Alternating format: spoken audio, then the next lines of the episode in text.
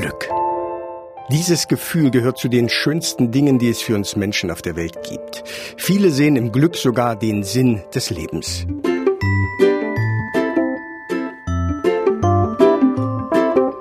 Welchen Plan hatte Mutter Natur, die Evolution, als sie dieses mächtige Gefühl auf die Welt brachte? Es muss etwas Großartiges gewesen sein, sonst hätte sie sich nicht so ins Zeug gelegt. Alles beginnt mit einem Ereignis, einem Erlebnis, mit einem überraschenden Besuch, dem Klingeln des Paketboten einer guten Nachricht. Tief in den ältesten Regionen unseres Gehirns im zentralen Nervensystem beginnt der Reigen der Glückseligkeit. Das Glückshormon Dopamin wird produziert und mit ihm viele andere seiner Geschwister, unter anderem auch Endorphine, körpereigenes Opium. Diese Stoffe überschwemmen das Frontalhirn, den Teil des Gehirns, in dem unsere Persönlichkeit gesteuert wird. Und jetzt kann man sich fragen, was macht selbstgemachtes Opium im Frontalhirn? Die Antwort ist ganz einfach, es macht Spaß. Weiß Neurologe Professor Manfred Spitzer. Wahrscheinlich will uns die Evolution mit diesem Gefühl sagen, das ist gut, das ist sehr gut, was gerade passiert, das kannst du ruhig öfter machen. In diesem Zustand ist unser Gehirn extrem aufnahmebereit und lernfähig. Eine perfekte Kombination. Emotion und Erkenntnis. Jeder weiß, was Spaß macht, wird schnell gelernt. Deshalb ist sich Professor Spitzer sicher, Glück muss evolutionär ein Nebenprodukt des Lernens sein. Also, wenn das anspringt, das System, dann haben Sie zwei Sachen. Sie lernen schnell und es macht Spaß. Und jetzt hat man gedacht, jetzt wäre man fertig. Man hat aber festgestellt, das war es noch nicht. Denn man hat auch festgestellt, das ganze Ding geht nicht einfach an, wenn was Schönes passiert. Es geht an, wenn was Interessantes, Neues, Schönes passiert, das wir noch nicht wissen. Denn so wird klar, das ist nicht unser Glückszentrum, über das wir die ganze Zeit reden. Das ist unser Lernturbo. Glück als Motor der Erkenntnis, als Triebkraft, die Welt zu verstehen. Das könnte in der Tat ein cleverer Plan gewesen sein, der ziemlich gut funktioniert. Ein Plan, der die Besiedlung der Welt durch den Menschen, die Fahrt des Christoph Kolumbus, den Weg ins All und ganz grundsätzlich die Neugier des Menschen erklären könnte. Was man so Neugierde nennt, das ist letztlich eine, Art Vorglühen des Glückszentrums, sodass wenn dann die Information kommt, wuff, wird sie gelernt, ganz schnell. Und das macht genau das Zentrum, was uns auch Glücksgefühle bereitet, sorgt für ganz rasches Lernen, nämlich dann, wenn wir neugierig sind. Das glüht schon mal das Glückszentrum vor. Nun springt unser Glückszentrum nicht nur an, wenn wir einen neuen Kontinent entdeckt oder das Rätsel der dunklen Materie gelöst haben, sondern auch bei einem neuen Rasenmäher, einem neuen Kleid oder einem Lottogewinn. Auch das empfinden wir als fantastisch und freuen uns unbändig. Ein Glück, das nur begrenzte Zeit andauert. Glück mit Ablaufdatum sozusagen. Biopsychologe Professor Peter Waldspurger. Glück ist eine Art momentan übersteigerte Zufriedenheit. Also Glück ist ein Zustand, der nur zusammen mit der Vergänglichkeit Sinn macht und erlebbar ist und erst dann zu Bewusstsein kommt, wenn er schon vorbei ist. Das ist das Wesen des Glücksmoments, wie der Name schon sagt, bestätigt Manfred Spitzer. Die schlechteste Nachricht des heutigen Tages, es ist nicht dafür da, uns Dauerglück zu vermitteln. Denn zum, zur dauerhaften Aktivierung ist das Ding gar nicht in der Lage. So richtig das ist, wissen wir alle auch, dass es Dinge und Ereignisse gibt, die uns grundsätzlich glücklich und zufrieden machen, die zu einer Grundzufriedenheit sozusagen einem Grundrauschen an Glück führen, einer Art Lebensglück.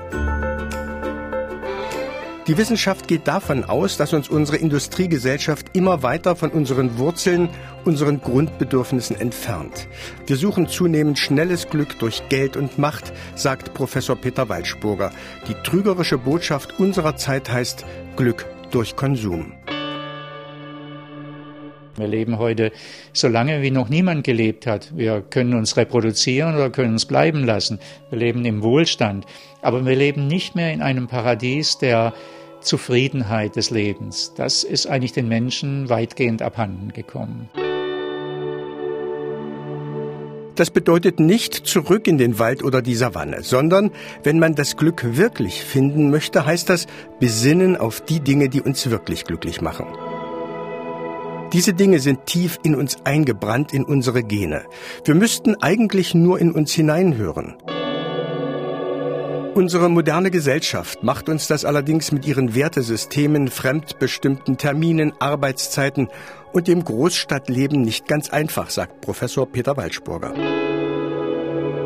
Das Glück wohnt oft in einem eher bescheidenen Ambiente, was naturnahe Bedingungen einschließt, eine Lebensform, die mehr Zeit mit sich bringt, wo man im Bereich einer erweiterten Familie mit vertrauten Menschen, die man alle kennt, aufgeht im Hier und Jetzt einer gelingenden Sozialstruktur. Das Glück ist also eher auf Sozialbedingungen bezogen.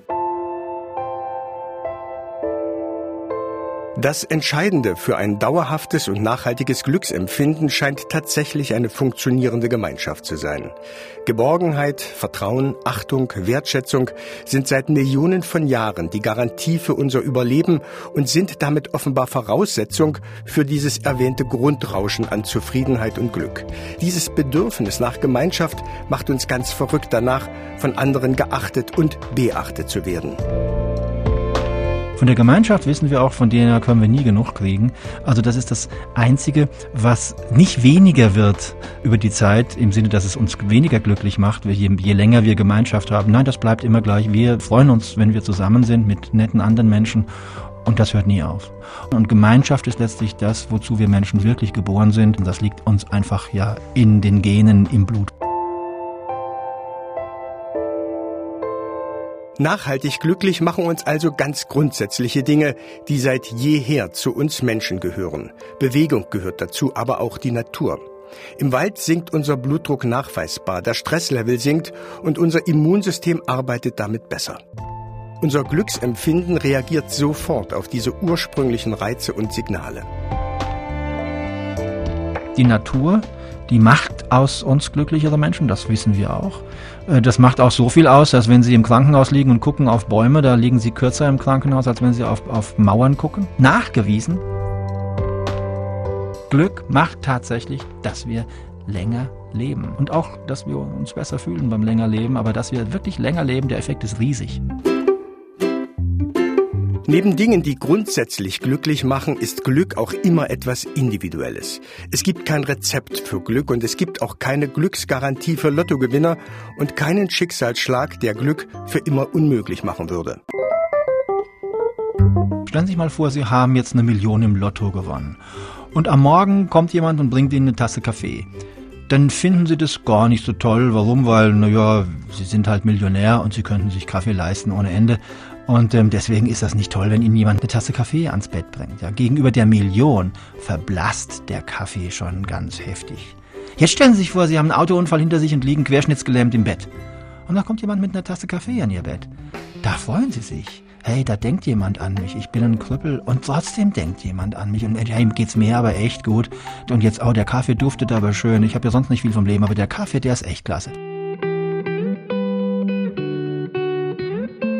Studien belegen, dass nach längerer Zeit das Unfallopfer tatsächlich glücklicher werden kann als der Lottomillionär. Das heißt auch, Glück steckt in allem und jedem. In einer Geste, in einem Lächeln und sogar in einer Tasse Kaffee. Es ist um uns. Wir müssen es nur zulassen. Es ist die Sicht, die Perspektive auf Dinge, auf das Leben, die Glück möglich machen. Wer sich aufmacht, um das Glück zu suchen, wird es also nicht finden. Es ist ein bisschen wie die Suche nach der großen Liebe. Je anstrengender und verzweifelter man sucht, desto unwahrscheinlicher ist es, sie zu finden. Es kommt nur, wenn wir nicht an das Glück denken, wenn wir selbst vergessen Federball spielen, mit Freunden unterwegs sind, einem Hilfesuchenden beistehen oder freudetaumelnd aus einer Prüfung kommen. Lehnen Sie sich also zurück, lächeln Sie in den Tag und das Glück wird Sie sehen und Ihnen die Hand reichen. Aber so einfach, wie sich das anhört, ist es wahrscheinlich nicht. Sonst wären ja alle glücklich. Glück muss man auch können, sagt Professor Peter Waldspurger. Manche können es nicht, weil sie entweder auf das Große warten oder weil sie hohe Moralvorstellungen haben oder weil sie ängstlich sind. Unbekümmertere Leute, die nehmen das einfach hin. Also das muss man schon auch können. Das ist sicherlich auch Lebenskunst.